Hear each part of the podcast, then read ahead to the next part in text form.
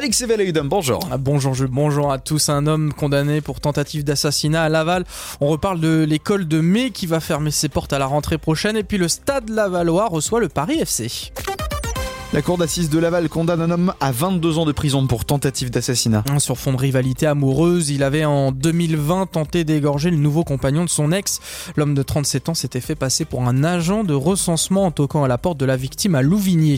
Au Sénat, les débats ont été agités. Après l'article 7, les sénateurs ont adopté l'article 8 sur les carrières longues. Côté mobilisation, la SNCF annonce une circulation toujours perturbée aujourd'hui avec deux trains sur cinq sur les TER et l'axe atlantique. La circulation qui restera impacté ce week-end. À Donge, les grévistes de la raffinerie Total bloquent toujours la sortie de carburant qui alimente notamment les stations essence de la Mayenne. En septembre prochain, l'école de Mai va fermer ses portes. Un regroupement pédagogique intercommunal avec Pommerieux, l'école n'abritait qu'une des quatre classes du RPI. La direction académique de la Mayenne a décidé d'en fermer une et c'est le site de Mai qui trinque. Le village va donc perdre son école, mais ce n'est pas un problème pour Denis Valex, le directeur académique. Comme je le rappelle assez fréquemment, éduquer l'éducation, ex carré, c'est conduire dehors. C'est pas assigner à résidence. Et effectivement, nos élèves ont besoin à un moment de se confronter à l'altérité. C'est important et encore une fois, le taux d'encadrement de ce RPI euh, concentré est tout à fait favorable, d'autant plus qu'il a été aidé d'un maître supplémentaire le matin euh, qui viendra euh, notamment euh, en maternelle et ça a été annoncé aux différents conseils municipaux et également aux parents d'élèves. Ces dernières semaines, les parents d'élèves justement avaient manifesté devant les écoles avec les maires des communes pour dénoncer cette fermeture. Selon les mots du directeur académique, l'école de mai existe toujours, c'est juste qu'elle est à Pomerieux.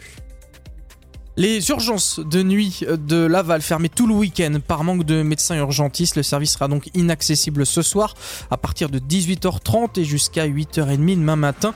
Ça sera le cas aussi demain soir et dimanche soir. Seules les urgences vitales seront prises en charge. Pour les autres, il faut appeler le 15 ou le 116 117. Deux accidents dans le secteur de Vège hier. Oui, vers 15h32, c'est sur l'autoroute l'A81 dans le sens Laval-Paris.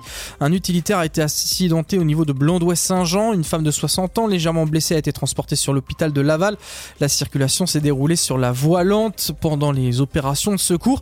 Et plus tôt, dans la matinée vers 8h40, c'est sur la route de Vège au niveau de Saint-Pierre-sur-Herve. Un bras articulé s'est couché sur le flanc. Le conducteur, un homme de 55 ans, lui aussi en urgence relative, a été transporté à l'hôpital de Laval.